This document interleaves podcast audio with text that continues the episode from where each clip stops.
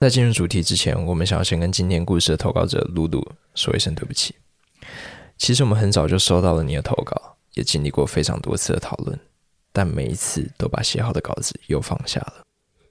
不是不想录，而是面对你的遭遇，我们担心任何的意见都很像是自以为是的评论。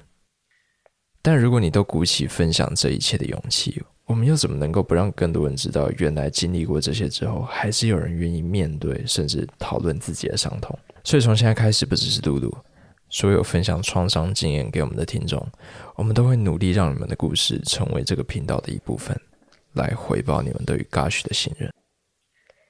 以下就是来自露露的投稿。我从以前就知道爸爸妈妈感情不好，爸爸也知道妈妈在外面有男朋友，但是不会去干涉。爸爸对我很好，很保护我，但是我其实有一个从来不敢跟他说的秘密。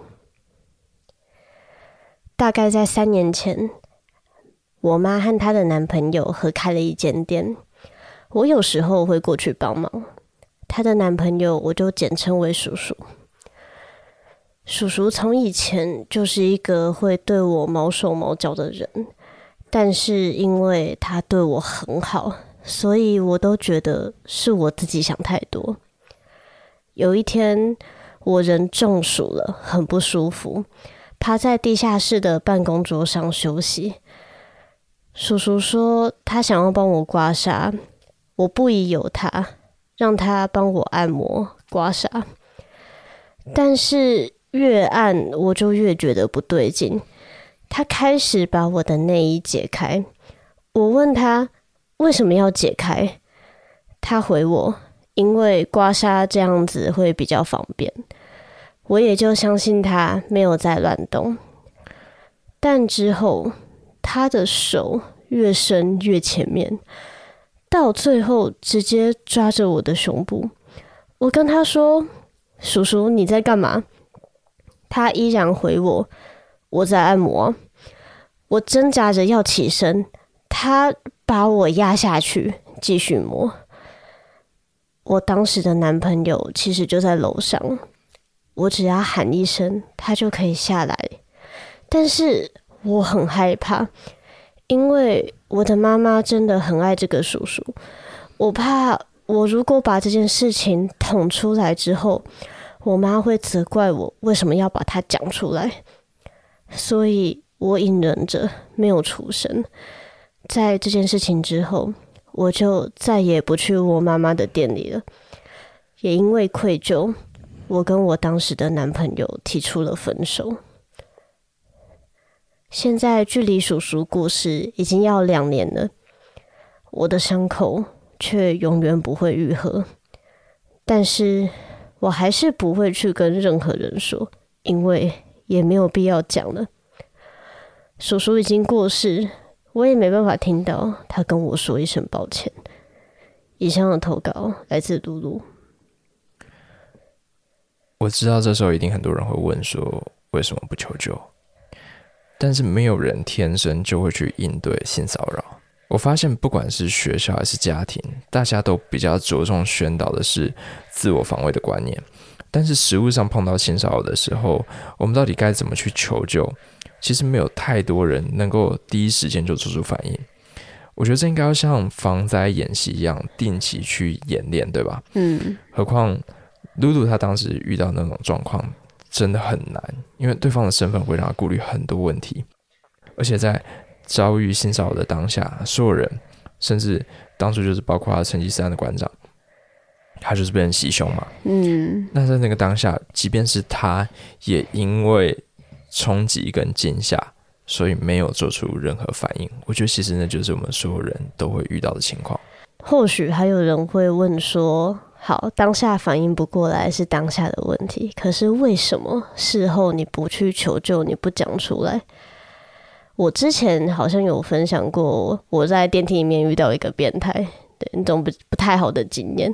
可是，在那个经验后，我为什么可以这么坦然的跟大家分享，去说出来？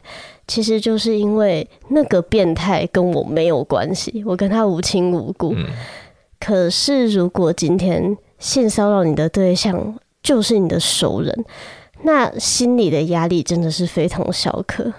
就是我这里再分享一个我之前的经验，是好几年前发生的事情，就是我妈妈的男朋友。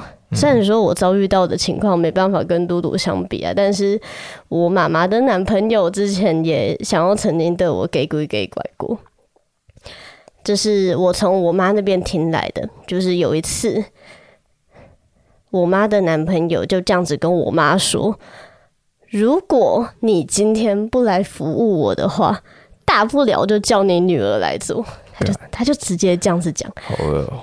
对，然后。可是现在呢，就是我有怎样吗？我都知道他已经说出这种话，然后伤害了我妈，然后也伤害了我，而且认识我的人都知道，哇，以你是一个超级敢讲的人，我没有在怕的。但是没有，我到现在还是要假装跟大家感情很好，然后陪我妈的男朋友去吃饭。天哪！就是因为虽然我已经知道他有做过这样子的行为。但是我完全没办法去忽视这个人对我们整个家庭，包含我妈的这些相处，然后带给我们的照顾跟恩惠，是非常的沉重的。而且我也可以想象，我妈可能也会，就是跟我讲说啊，那那事情过就过，她也可能会这样讲，就是我不敢去想。所以我可以同理露露为什么她最后去选择了。隐忍，而不是跟自己的妈妈说，是因为你遭遇到这种事情的时候，其实是信任感的摧毁。这个平常他会去照顾你、去帮助你的人，有一天如果成为了施暴者，那你真的会觉得天哪，我还有什么可以相信的？如果他都不能相信，那其他人就更不用多谈。所以，我们想总结一下。为什么在遇到性骚扰的当下，我们可能会无法求助？首先，因为没有人练习过，就求助他不会比叫你开枪更容易。如果你不会去责怪一个没有受过射击训练的人为什么没有用手上的枪去抵抗抢匪，那你就不该去责怪一个没有求助的人为什么没有在第一时间喊救命。第二。即便在事后，我们处在一个相对安全的情况下，也会因为各种原因没有办法开口，譬如说内疚，譬如说没有办法相信别人，或者你在经济上受制于人等等。不在那个处境的人，可能永远没办法体会那是多大的压力。我们应该要相信，没有人甘愿当一个沉默的受害者，所以在他们好不容易开口的时候，应该尽可能鼓励跟。支持他们去说出自己的遭遇，然后帮助他们的声音让更多人听见。如果你有任何想回应嘟嘟或跟我们说的话，欢迎点击节目资讯栏下方联络我们。我们下次再见。